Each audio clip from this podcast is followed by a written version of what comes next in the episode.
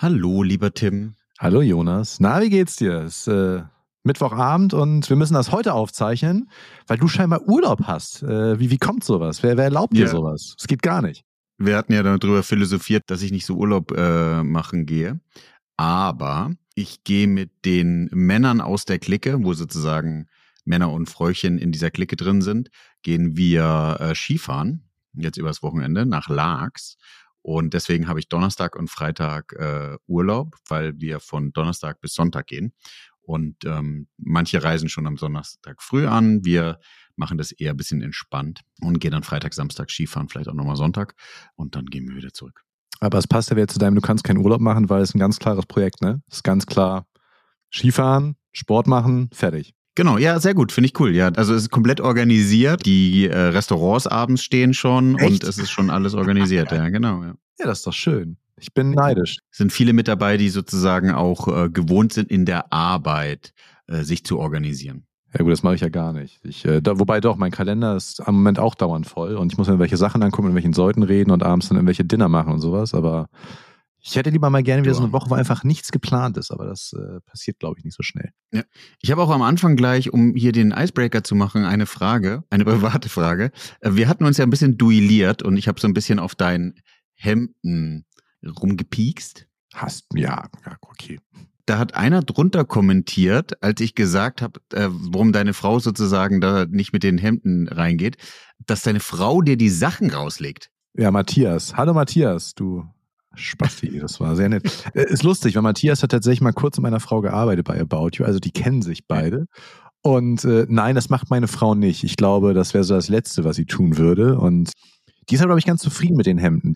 Ist tatsächlich bei mir ein leichter Move gewesen, dass ich mit diesen komischen Hemden angefangen habe. Ich habe tatsächlich jahrelang wirklich nur T-Shirts getragen und irgendwelche Trainingsjacken und gar nichts. Und habe dann irgendwann für den Urlaub gedacht, boah, ich habe mal wieder Bock auf ein Hawaii-Hemd. Und ja. das hat sich irgendwie hart verselbstständigt, weil du hast mich ja schon mal live gesehen. Ich habe einen sehr komischen Körperbau. Das heißt, ich habe einen sehr langen Oberkörper und äh, vielleicht auch ein bisschen zu viel Bauch, aber sehr kurze Beine. Was bedeutet, dass die meisten Klamotten, die ich kaufe, nicht so richtig lang genug sind. Und jetzt habe ich ein paar Marken von Hemden gefunden, die genauso meinen bescheuerten ah, cool. Schnitt haben. Ja. Und das ist so, äh, liebe ich, ist einfach großartig, weil die einfach alle schön lang sind.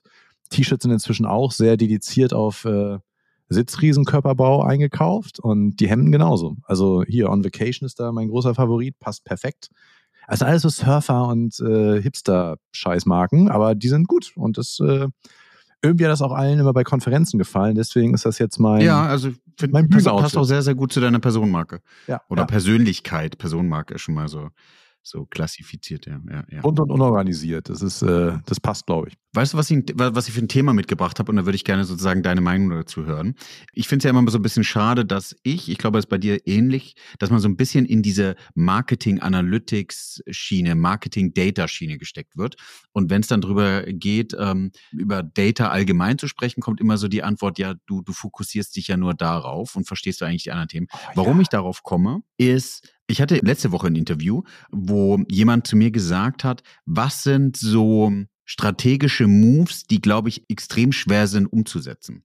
Ich glaube, ich spreche viel über Data im, im Marketingbereich, weil das, wenn du dir anschaust, wo kriegst du mit Data schnell einen Impact, ist es im Marketingbereich zu realisieren. Ja. ja. So, worum ich mit dir darüber sprechen wollen würde, ist, viele Fashion Brands, du hast ja auch gerade About You äh, angesprochen ja. und deine Hemden.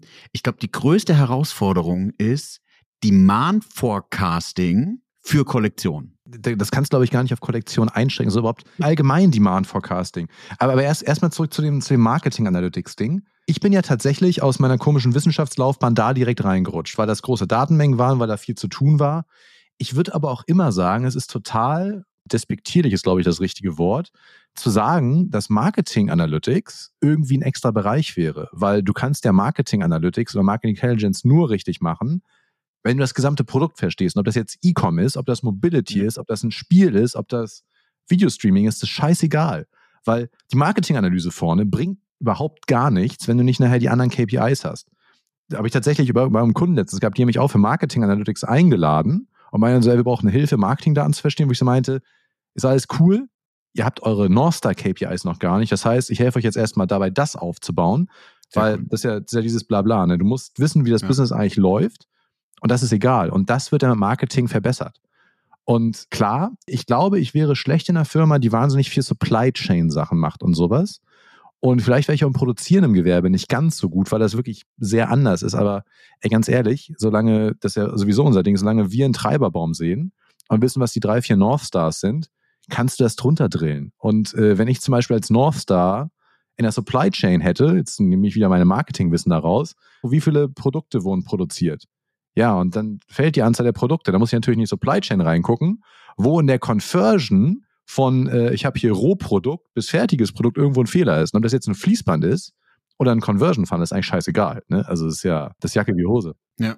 Du kommst ja methodisch eigentlich immer wieder an den Punkt, wie du sagst, man geht über den Treiberbaum, man zerlegt sich die ganzen Themen, die Themen werden riesig, das werden riesige Tapeten, wo du das Thema anschaust, verstehst die Prozesse zu verstehen und überlegst dann, wo du wie reinkommst. Alleine dieses Thema mit diesem Planning, also wie kann ich überhaupt allgemein Forecasting fürs gesamte Unternehmen betreiben, ja, ist ja auch wieder ein Paradebeispiel für Treiberbaum und für ja. welche Kennzahlen beeinflussen. Und, und da siehst du doch, also wir sagen ja gar nicht, dass wir da nicht mit rein wollen, sondern allein das mal in der Folge zu zerlegen und wirklich tief reinzunehmen, ist ja natürlich, das ist so komplex, dass du ja. es nicht so einfach darstellen kannst. Das ist das, was Leute, glaube ich, echt auch überhaupt nicht verstehen. Ich bin gekommen aus, ich gucke mir Proteinstrukturen an und irgendwelche Koordinaten im Raum und baue daraus was und habe dann Marketing gemacht, weil ich habe irgendwann, glaube ich, in irgendeinem Interview habe ich mal gesagt, ja, aber kannst du das wirklich? Sie meinte, ganz ehrlich, ist doch scheißegal, wo die Daten herkommen.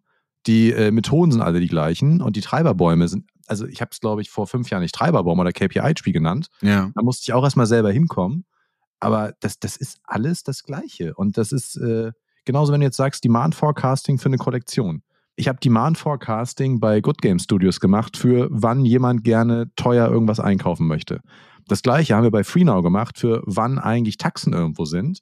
Und ob du das jetzt irgendwo anders machst für Du hast Segment von den Usern 1, 2, 3, also irgendwie hier so den, äh, den Typen, der lieber seine Tattoos versteckt unter einem hübschen Rollkragenpullover oder den anderen Typen, der so sehr, der sich möglichst oft auszieht und dann irgendwas als Muskelshirt braucht. Ja. Darauf dann zu forecasten, wann die kaufen, das ist ja auch gar nicht wichtig, was für eine Kollektion das ist. Es ist eher so ein bisschen da wieder das Ding. Wann sind denn die Kaufpunkte? Wann kaufe ich mir ein neues Hemd? Wann ist ein neues Hemd denn geil? Bei mir, wenn der Prozentsatz beim äh, Discount hoch genug ist und irgendeine neue Kollektion draußen ist tatsächlich. Da bin ich, glaube ich, inzwischen auch schon sehr komisch.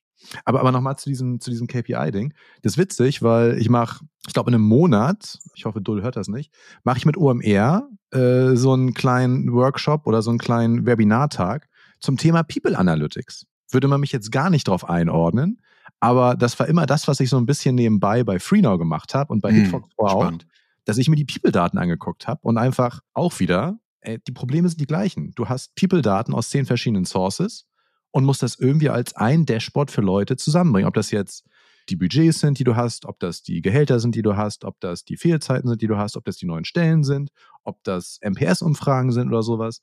Und das eben hübsch darstellen. Das ist, glaube ich, überall wieder das Gleiche. Was ist dein KPI und wie geht das weiter? Ja. Und ich glaube, das ist der spannende Punkt. Ich will gar nicht sozusagen Gegenwehr Richtung äh, Demand Forecasting ist schlecht und sonst. Nein, nein. Wenn du es zerlegst, ist es dieses, du kannst alles methodisch auflösen. Du kannst, wenn du es sauber machst, auch, ich habe mich jetzt wieder mit jemandem aus dem Fußballbereich unterhalten, Formel 1 ist ein spannender äh, Punkt. Du kannst alle Sachen eigentlich ordentlich zerlegen. Ich habe immer gerade das Gefühl, dass wir, jetzt lösen wir gerade das Thema Data schon und versuchen es mehr in die Gesellschaft zu bekommen und mehr in die Entscheidungsprozesse mit einzufließen zu lassen. Auf der anderen Seite diskutieren wir aber jetzt plötzlich schon wieder damit rum, so von wegen, ja, du bist ja eher auf der SAP Analytics Seite und machst hier Demand Forecasting und die anderen gehen in Richtung Marketing Analytics, wo ich denke, hey, wir machen doch alle das Gleiche. Ja. Wir machen alle das Gleiche. Und wir wollen doch alle das Gleiche auch erreichen. Wir wollen Entscheidungen besser machen im Unternehmen. Genau, und, und du, du, du, du kennst mich ja auch. Du kennst ja meinen Tech-Stack und wir haben ja schon mal zusammen dieses eine Projekt gehabt, wo ja. ich dann in Power BI arbeiten musste. Ich hasse es. Ich hasse es wie die Pest, aber das Ding ist, ich kann ja trotzdem da drinnen die Sachen bauen, die ich bauen muss, genauso ja. diese ganze Fabric-Sache und sowas. Das ist vielleicht auch so ein bisschen das Ding. Ich finde das doch gar nicht schlimm, wenn mich jemand auf Marketing und Data irgendwie festlegt, weil ich auch einfach in den Tool-Stacks lieber arbeite. Ich muss jetzt zum Beispiel für ein Projekt wieder so hier Marketing-Kostendaten, äh, Tracking-Daten und alle internen KPIs zusammenführen. Da habe ich einfach Spaß dran. Und ich habe Spaß dran, weil das ist mhm. so, vielleicht auch wieder das, was du gerade gesagt hast. Es wirkt wie Leute einfach wie Magie immer noch. Ne? Also ich glaube, diese ganze, ich baue dir eine Marketing-Data Source, da bleibt immer den Leuten der Mund offen stehen, weil sie einfach so denken, wow. Und dann macht ihr daraus nachher noch eine CLV-Prediction. Dann denken alle so, oh krass, das geht. Ja, aber es ist nicht schwer. Aber du hast da eben wirklich sehr schnell, machst da sehr viel Meter mit. Sind die Treiberbäume kürzer oder allgemeiner? Sind die anders wie bei Supply Chain und Co? Oder warum verändern die sich? Weißt du, ähm, warum empfinden wir Marketing als einfacher? Äh, ich glaube, das ist überhaupt nicht einfacher. Also eigentlich müsstest du bei, du musst ja beim Marketing, bei Supply Chain hast du ja genauso. Ob du jetzt ein digitales Marketing vornimmst mit irgendwelchen Click-through-Rates, mit irgendwelchen Conversion Rates, mit Upper-Lower-Funnel und so weiter, oder ob du bei einer Supply Chain die Einkäufer nimmst. Die müssen ja auch die Rohmaterialien kriegen und all so ein Kram. Mm. Da ist ja immer ein Rattenschwanz dran. Ich glaube tatsächlich sogar, wenn du einen Treiberbaum für, für Marketing richtig, richtig, richtig aufschreibst, ist das Ding der Horror. Das ist äh, riesengroß und da kommt immer mehr rein. Und wenn, wenn du bei den Kanälen vorne weiter runter gehst, dann wird das immer mehr. Aber ich glaube, wir machen das jetzt einfach beide irgendwie seit 15 Jahren oder sowas und dann ist das einfach drinne. Und mich hat eine Freundin heute gerade gefragt, die macht irgendwie eine Case Study und wollte wissen, was sind denn die drei wichtigsten KPIs für E-Commerce? Und habe sie ein bisschen reden lassen und dann hat sie angefangen, ja, Conversion Rate. Und ich so, cool, was sind die Conversion Rate? und dann hat sie gesagt, ja, wie viele Klicks das sind, wie viele Leute auf die Seite gehen. Mm -mm, nein, nein, nein, nein, ist es nicht. Aber, aber das Schöne ist, die war nie in diesem Ding drinne. Und äh, ich hoffe, die hört das jetzt. Sie wollte sich sowieso unsere nächste Folge anhören. Gut, dass ich das gleich verarbeiten kann. Sie wusste aber trotzdem sofort, weil das auch einfach, ich finde es greifbar. Weil du einfach weißt, ey, ich klicke auf irgendwas, dann bin ich auf der Seite und irgendwann kaufe ich was. Das heißt, du kannst diese Sachen sehr einfach für alle Leute irgendwie erklären. So, ja. Ja, ich habe noch ein gutes Beispiel. Ich weiß nicht, ob er es hört, aber ähm, ich versuche es verallgemeinern. In der CrossFit-Box, in der ich war, habe ich mich mit dem Inhaber über, wie verhält sich sozusagen seine Mitglieder und Co. und wie kann man da was verändern. Und ich bin genauso den Treiberbaum abgelaufen. Also, wie viel Mitglieder gibt's? Wie teilen sich die Mitglieder und unterschiedliche Mitgliedschaften auf? Ja. Wann kommt man eigentlich in die nächste Mitgliedschaft? Wie kann man die jeweilige Mitgliedschaft wieder erhöhen? Und wie lasten die jeweiligen Mitglieder wieder das Gebuchte, was sie haben, aus. Du läufst eigentlich sozusagen Churn ab und du läufst auf der anderen Seite auch den Wachstum ab. Und Klar. das hat mir so Spaß gemacht, weil du eigentlich durch die methodischen Fragen, du, CrossFit-Mitgliedschaften kenne ich mich jetzt nicht zwangsweise aus, aber bringt mega. Und jetzt, jetzt nochmal zum anderen Thema, Tim. Ähm, mein Gefühl ist, dass dieses Thema Marketing Analytics immer mehr shiny ist. Und vielleicht auch neuer, weil wenn wir ehrlich sind, wenn du die BI anguckst, und das habe ich auch in meinen Büchern versucht, ja immer zu beschreiben, dieses Finance-Thema, das Production-Thema, das gibt's ja schon seit Jahren. Ja. Und da ist es dieses Brownfield versus Greenfield, weißt du, die wir sind so rockig, vermutlich, jetzt gar nicht negativ gemeint und wild, weil es ein jüngeres Thema ist in der. Nee, nee, ich, ich, ich glaube, nicht? es ist eher so, es, es ändert sich wahnsinnig schnell, ne? Also das, das ist ja gerade das Ding. Guck dir mal die letzten fünf Jahre Marketing an, oder die letzten sechs sogar schon. 2018 ja. DSGVO. Dann äh, 2021 oder 2020 iOS 14.5, keine IDFA mehr. Das heißt, Tracking ist weniger da. Äh, 2024 ja. jetzt, äh, Google macht die Third-Party-Cookies weniger. Das heißt, durch diese ganzen Privacy-Sachen und dass jetzt wieder so ein bisschen das Marketing-Mix-Modeling und Brand und sowas zurückkommt, ist da mehr drinne. Und jetzt jetzt böse zu sagen, aber Finance, das haben wir letztens schon bei, bei LinkedIn gesagt, oder haben wir im Podcast sogar gesagt, ein Controlling oder, oder Finance Data ist wie Controlling, das muss da sein, Punkt. Ob du das Data Warehouse hast oder nicht, ist egal. Marketing kannst du aufbauen, aber Marketing ändert sich eben schnell viel. Ne? Also, wie gesagt, Freenow ja, ja. nicht reingekommen, habe eine tolle Marketing-Data-Source gebaut und dann war plötzlich iOS 14.5 und dann dachten wir so, ja, wow, Mist, was machen wir jetzt? Und das wird eben nicht weniger werden, ne? weil ich glaube, Marketing, genauso die andere Sache, Marketing beeinflusst Leute durchgehen. Marketing fasst gerade alle Leute an. Was passiert mit meinen Daten? Warum kriege ich diese Werbung bei Facebook? Äh, warum kriege ich jetzt diesen komischen Brief geschickt und so weiter? Das ist mir in den Köpfen, deswegen wird sich da auch krass viel noch dran ändern. Und denk mal alleine, wenn jetzt sowas wie eine Vision Pro rauskommt, wie geil wird denn das da drauf, Marketing zu schalten? Da freue ich mich jetzt schon drauf. Ja, ich überlege, wie man, wie man schafft, wieder, also jetzt ist die eine These, ja, ich habe das Gefühl, dass es so ein bisschen gegeneinander oder separat ist. Ich war ja auch mal auf so einem Event eher aus vielen Leuten, die in Richtung SAP gehen, also ja. viel SAP anwenden. Und ich glaube, sie haben nicht so ganz verstanden, über was ich spreche und ich habe nicht so ganz verstanden, über was sie sprechen. Also war komplett eine neue Bubble für mich. Da siehst du eigentlich, wie groß das ganze Thema Data ist. Ja, das ist. Das ist riesig. Aber, aber, aber ja, ganz kurz inzwischen, kannst du SAP? Hast du mit SAP vor HANA, bla, diesen ganzen Dingern immer was gemacht? Einen großen Bogen. ich, ich auch nicht, ich auch nicht. Ich habe immer mal ein Angebot gehabt und da war so, ja, wir müssen von SAP 3 auf SAP vor HANA gehen. Ich so, nee, nee, also kann ich bestimmt, ich weiß, ich würde, ich weiß noch nicht mal, wie es aussieht. Ich kenne aus der, ja, aus der Uni noch die Jokes. Das ist so ein bisschen das Ding, was bei mir sich wirklich mit SAP in mein Hirn gebrannt hat. Da war irgendwo in, in, in der Informatik war so ein, das war noch kein Meme, das war vor Memes. Da saß ein Skelett vorm Monitor und da stand drunter, er wollte nur eine zweite SAP-Instanz öffnen. Und das, das, hat sich bei mir so eingebrannt. Ich weiß nicht, wie SAP aussieht, ich weiß nicht, wie es funktioniert. Ja, vielleicht mal als Disclaimer, wir müssen mal vielleicht irgendjemand mal von SAP mit dazu nehmen. Das wäre spannend ja, ich würde es echt mal gerne irgendwie wissen. No front. Also es ist sozusagen, wir, wir wollen ja äh, alle an einem Tisch haben und es ist nur so ein, wir, wir kennen diese Welt nicht und wir finden es dann schade, dass auf der anderen Seite sozusagen gesagt wird, naja, ihr macht euch hier nur das Marketing-Game, darum geht's nicht, sondern wir wollen ja uns mit dem Data-Thema beschäftigen und es zieht sich ja überall durch. Ja, total. Sehr cool. Wie gesagt, das Interview ging so ein bisschen über das Thema, was ist ein sehr, sehr herausfordernder Case? Und ich bin eher über das Thema gekommen, so Demand Forecasting im Fashion-Bereich ist schon eine krasse Nummer. Finde ich auch, weil du musst verschiedene User-Segmente richtig verstehen. Du musst die Saisonalitäten richtig verstehen. Du musst verstehen können, wann es der neue Kollektion geben kann, wer die macht.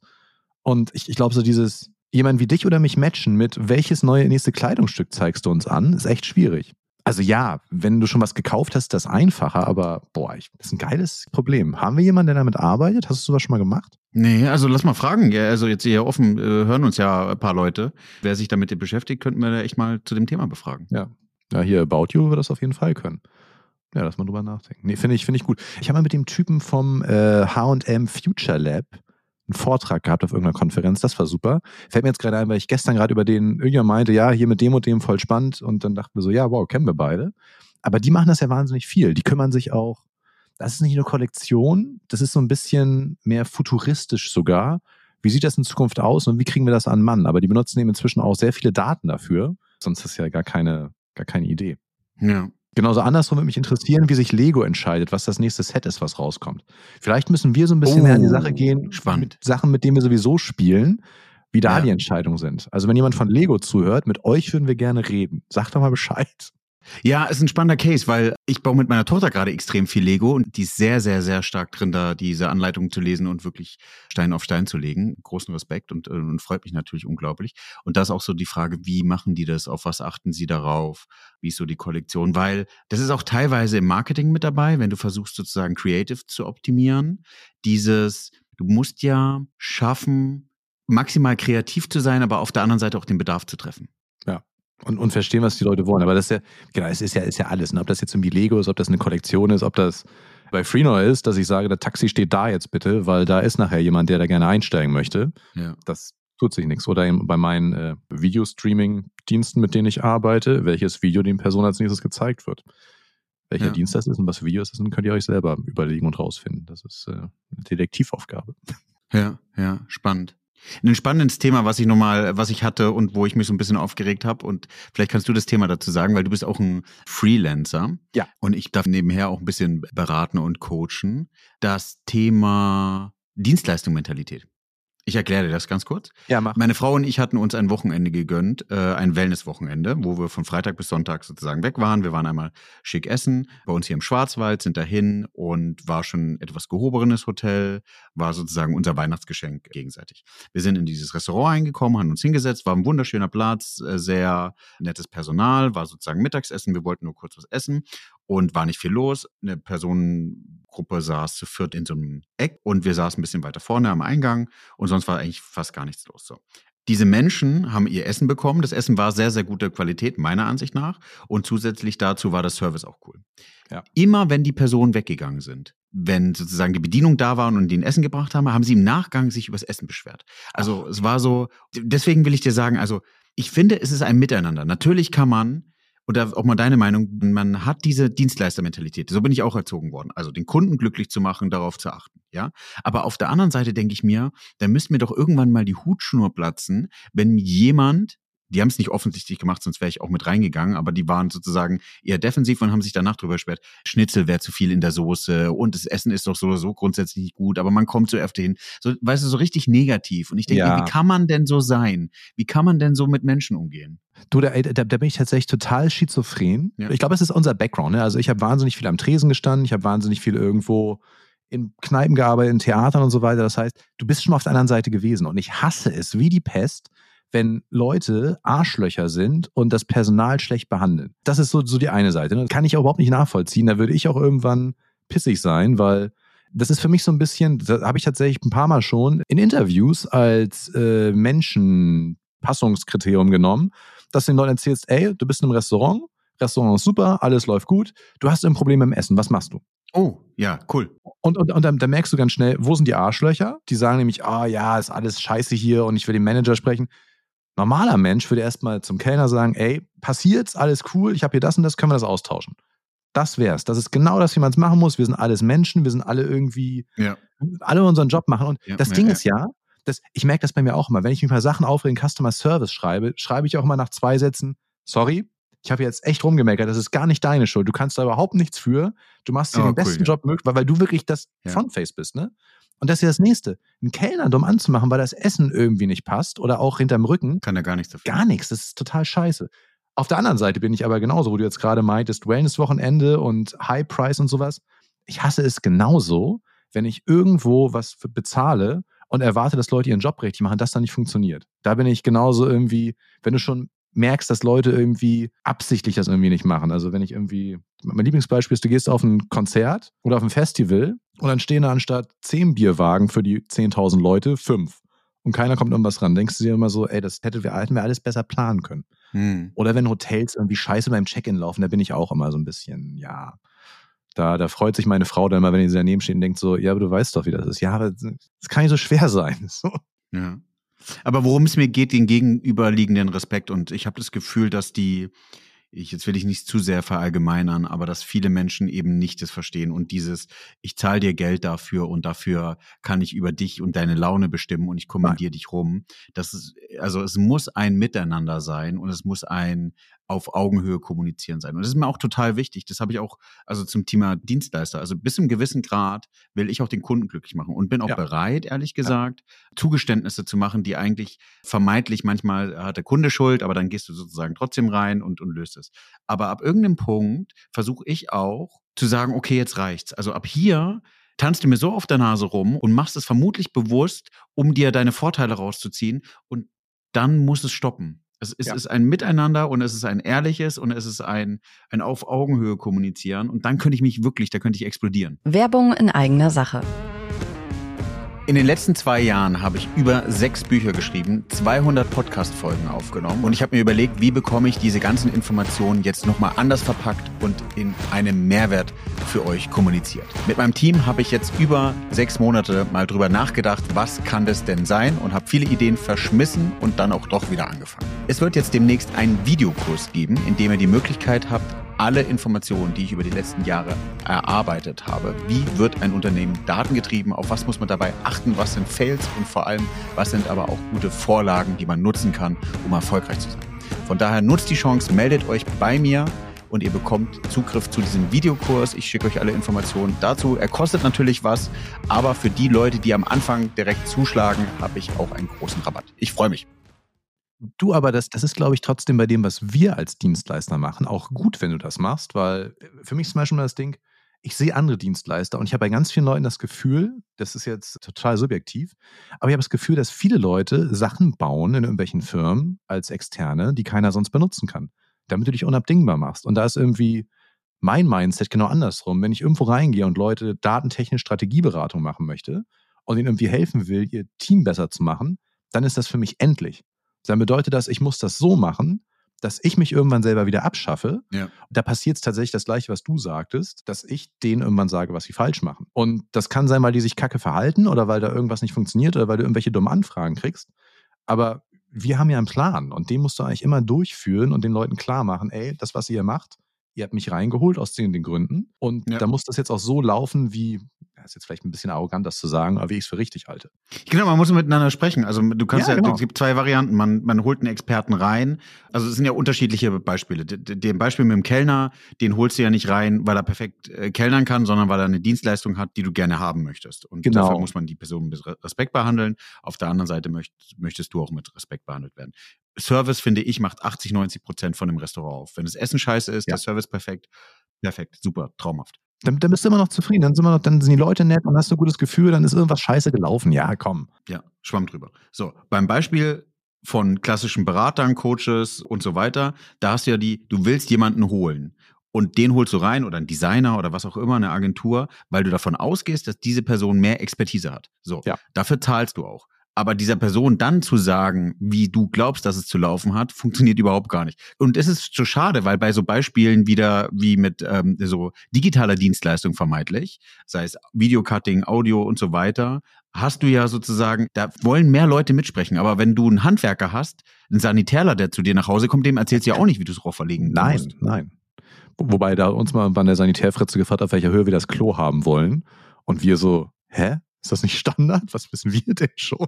Nee, das ist nicht Standard, Nee, ich meine, das habe ich dann auch gelernt. äh, weil du unterschiedliche Höhen haben kannst. Das Ja, ist, genau, Äh, genau. faszinierend. Und da- das war schön, weil, weil wir haben jetzt ein Klo, das ist eher für das eine und ein Klo ist eher für das andere und du merkst den Unterschied. Das ist schon, äh, war, ich, war ich begeistert, dass sie mich das gefragt haben. Aber Ja. das Lustige ist, was du gerade sagst, ja, Dienstleistermentalität, aber alle Sachen, die du ansprichst, sind genauso, als ob wir irgendwo festangestellt reingeholt werden oder als ob du dir Leute einstellst. Du musst den Leuten, die du einstellst, für einen bestimmten Task, dem musst du vertrauen. Hatten wir auch schon ein paar Mal. Und Da sehe ich, eigentlich- ja, ja, ja. sehe ich gar keinen großen Unterschied. Ich meine, das Witzige, was mir aufgefallen ist, äh, ich habe ja öfter mal darüber rumgeheult, dass bei Data, die viele Leute reinreden wollen, Ja. das passiert weniger, wenn du Freelancer bist oder wenn du reingeholt wirst von außen. Weil dann ist irgendwie, habe hab ich das Gefühl ganz oft, ist die Mentalität eher da, dass die wissen, ey, wir können es nicht. Der Typ hier ist arschteuer, was ich tatsächlich bin, äh, und du auch.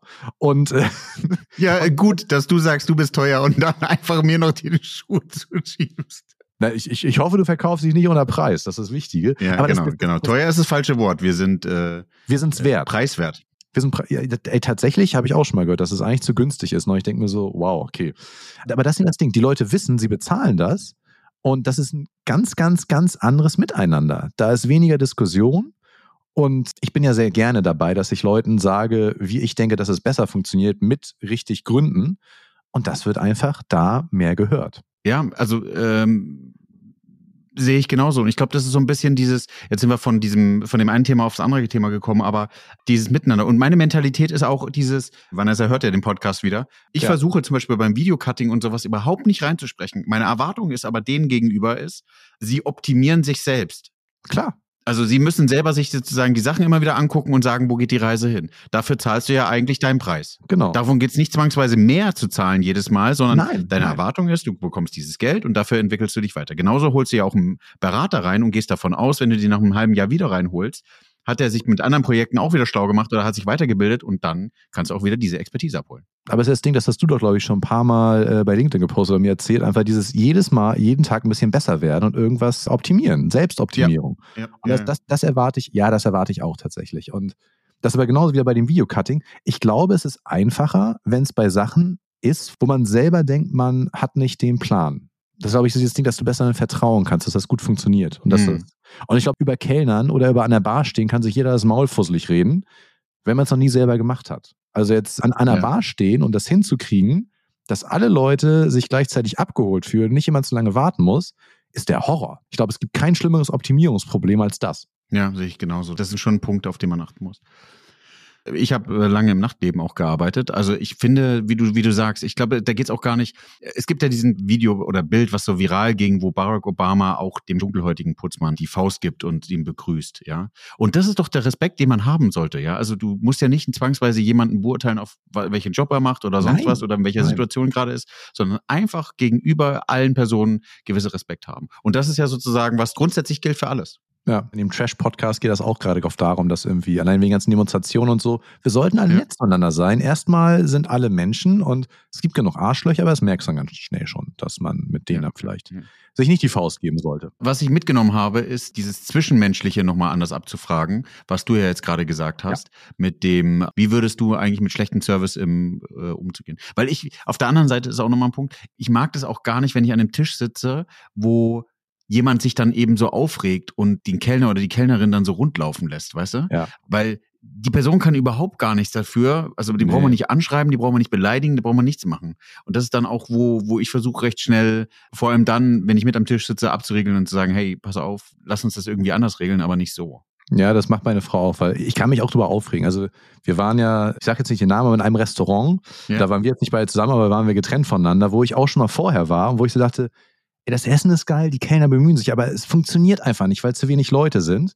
Und dann kam der Kellner zum Schluss und meinte so, warte ich schon mal da, wie fandet ihr es? Nicht so, ey, Essen war super, ihr habt euch bemüht, aber das funktioniert nicht, Leute. Ihr müsst hier irgendwie mehr haben. Und er guckt mich nur so an, grinst und sagt, ja, danke. Kannst du das so aufschreiben? Das wollen wir auch nach oben weitergeben. Das heißt, manchmal ist es auch gut, sowas zu sagen, aber er muss es eben. Ja, ja, guter Punkt. Ja. Das merke ich immer. Ich verfalle auch manchmal so ein bisschen diese Arschloch habe, dass ich mich dann aufrege am Tisch kurz und dann tritt mich meine Frau und sagt, ja, aber dann sag das doch einfach nett. Dann sag das, was dich stört und gut ist. Und das ist, glaube ich, ja, vielen Dank. Genau. Und das ist das, was ich mit meinem Beispiel meinte. Ja. Und cool, dass du es reflektierst, ist dieses, ja, dann sag's doch einfach ordentlich, brauchst nicht hinterm Rücken sozusagen jetzt nee. oder, oder ja. alleine, sondern einmal aussprechen, Thema erledigt und dann regst du dich selber auch nicht auf. Du hast ja auch unglaublich Wut in, in dir, ja? Und ja, das ist unnötig ja. dann. Ja. Und das ist das Gleiche, als wenn du ein Feedbackgespräch mit deinen Angestellten machst. Das ist, man kann das alles so schön übertragen. Das ist ordentliches Miteinander läuft. Ja, auch eins der wichtigsten Punkte. Wenn wir diese Botschaft hier alleine nur in der Podcast-Folge mitgenommen haben, ist es cool. Und wenn man dann noch dieses Miteinander allgemein hinbekommt, ist es das, was wir eigentlich erreichen wollten, oder? Genau. Darf ich noch eine private Frage jetzt stellen? Du hast am Anfang eine gestellt. Nein, da ist die Folge vorbei. Ne? Was? Nein, nein, nein, komm, komm. Für zwei Minuten haben wir noch. Was für einen Job hattest du im Nachtleben, Jonas? Oh nein. Oh. Doch, doch, komm. Das ist mies. Oh, warum habe ich das Thema nur angefangen? Du hast angefangen. Ich habe an der Bar gearbeitet und danach. Warst du Türsteher? War ich ehrlich gesagt Türsteher, ja. Ja! Ich ja. weiß nicht, warum, aber es äh, passt. Du, du hast irgendwie die, ich weiß nicht, du, ich weiß nicht, wie ich das sagen soll. Erstmal hast du die Statur dafür, so ein bisschen, das passt. Ja, Dankeschön. Und auch den Intellekt, oder? Nee, aber ich, ich glaube, der Intellekt ist gar nicht unwichtig dabei, dass du wirklich. Das war ein Spaß, ja. Ich habe mich mit vielen Leuten an der Tür über Politik unterhalten, wirklich. Also mit den anderen Jungs, die da standen, ja. Ja, klar. Ich quatsch auch so gerne mit Türstehern, ey. Mein, mein Lieblingstürsteher ist der von der Thai-Oase, super. Und du darfst nicht durchgehend böse gucken und so ernst sein. Man muss einfach den Leuten klar sagen, warum Sachen gehen und warum Sachen nicht gehen. Ja, du hast zwei Arten. Also du hast ja die, die ganz vorne stehen, die sind schon die, die auch Eindruck schinden müssen und vielleicht die zwei Meter Männer ähm, und nochmal krasser sind. Ich war viel in der Disco und ich habe ja. versucht, ultra viel, also ich habe sehr, sehr viel über Menschen gelernt und über ähm, Leute einschätzen in der Zeit. Und ich habe ganz, ganz viel Konfliktmanagement schaffen können, äh, weil du sozusagen nochmal ganz anders versuchst, eigentlich die Sache normal zu regeln, bevor es dann komplett eskaliert. Und das hat mir wirklich nochmal geholfen. Und zwar waren, wie gesagt, tolles. Ich habe auch dieses Vorurteil erst gehabt, die Leute haben nicht so viel in der Birne, aber ich habe mich mit Leuten wirklich mal ganze Abende über Politik und äh, Themen unterhalten und ja. wirklich viel, viel tolle Menschen kennengelernt. Und das Wunderbare ist nochmal in dem Kontext dieses, was mich ja auch fasziniert ist, die haben den ganz anderen Zusammenhalt. Also das, ja. glaube ich, kriegst du nie in der Arbeit, aber dieses ähm, füreinander einstehen und die wissen ja, wenn es hart auf hart kommen, müssen die, die in irgendwelchen äh, Streitsituationen alle gemeinsam sozusagen äh, dastehen. Das ist schon ja. eine ganz, ganz andere Hausnummer. Aber, aber das, das würde ich wahrscheinlich dann auch so, dass viele Konflikte, die du jetzt bei der Arbeit hast, wahrscheinlich denkst du so, ja gut, es haut mir zumindest keiner aufs Maul oder will das nicht. Das macht Sachen einfacher. Nein, was eher ist, ist diese Situation, dass ich, glaube ich, nochmal andersrum gehen kann, wenn irgendjemand cholerisch wird. Das stimmt. Das ist sozusagen die Situation. Also, dass rumgeschrien wird, ist entspannt. Ja.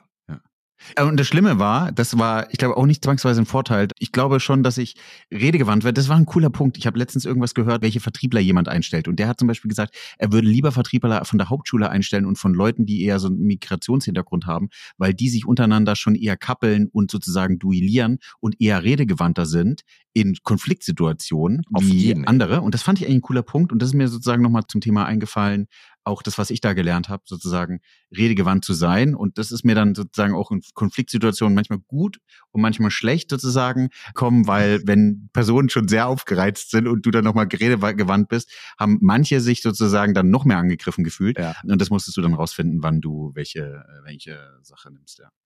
Ähm, ja, ist auch eine Running Gag. Jetzt haben wir ja schon fast alles hier offenbart. Also ja, gesehen auch. wird schon beobachtet. Ist dadurch, dass die Jungs, mit denen ich unterwegs bin, äh, in der Clique, also mit den Skiwagen gehen, äh, wissen natürlich diese Geschichte mit den Türstehern und finden das saulustig. Und wir waren in Köln in Moulin Rouge in dem Musical. Ja. Und ich hatte eine schwarze Jacke an. Wir sind mit einem anderen Paar hingekommen. Meine Frau ist schon rein.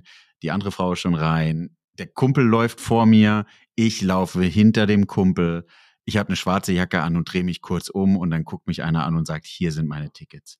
Und mein Kumpel, der hat sich so bepinkelt, weil er so meinte, ja, siehst du, du bist auch hier Türsteher, ja, was machst du hier eigentlich? Und ich dachte so, oh Mann, es kann doch nicht wahr sein. Ey, komm, ich habe acht Jahre Tickets am Kino abgerissen, ich kenne das. Das ist dann auch so, dass du Ja, stehst da und genau. Also von daher nochmal am Ende ein Schwank aus meiner Jugend. Ja, das Thema kommen wir bestimmt nochmal zurück. Das finde ich sehr spannend. Wir sollten mehr über unsere Nachtleben und Baraktivitäten reden. Das ist, äh, das ein Thema, was Leute bestimmt hören wollen, oder? Ja, es ist viel, es ist ultra viel passiert. Ja. Nicht, nicht viele gute Sachen, auch viele negative Sachen. Das ist schon. Ja, aber, aber du lernst einfach. Es ist eine andere darüber. Welt. Ja, ich weiß nicht, wie es dir geht, aber ich vermisse das manchmal so ein bisschen. Und das ist vielleicht auch das Ding, warum ich in diesem Chor so aktiv bin, weil das ja auch so ein bisschen in die Richtung geht. Aber ich mag Ja. einfach dieses Kiez-Ding und Kneipending Mhm. und irgendwie stehe ich da drauf. Ja, hat was, definitiv.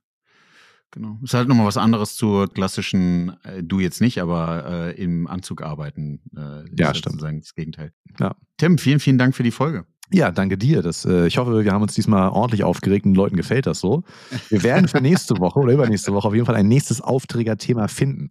Vielleicht sollten Ja. wir darüber reden, ob diese ganzen GPTs wirklich Sinn machen oder ob das totaler Quatsch ist. Und so wie ich Ja. jetzt gerade schon wir, wir, gesagt wir habe. können ja schon mal spoilern, dass wir beide uns die ChatGPT Teams Lizenz gekauft haben Ja. und sie sich sozusagen, also nicht teilen, sondern man muss ja mindestens zwei abnehmen und du hast eine. Genau. Wir haben das Cool. zusammen gemacht. Cool. Ich danke dir. Danke, bis Mal. dann. Viel Spaß Tschüss, beim. Skifahren. Danke, ciao.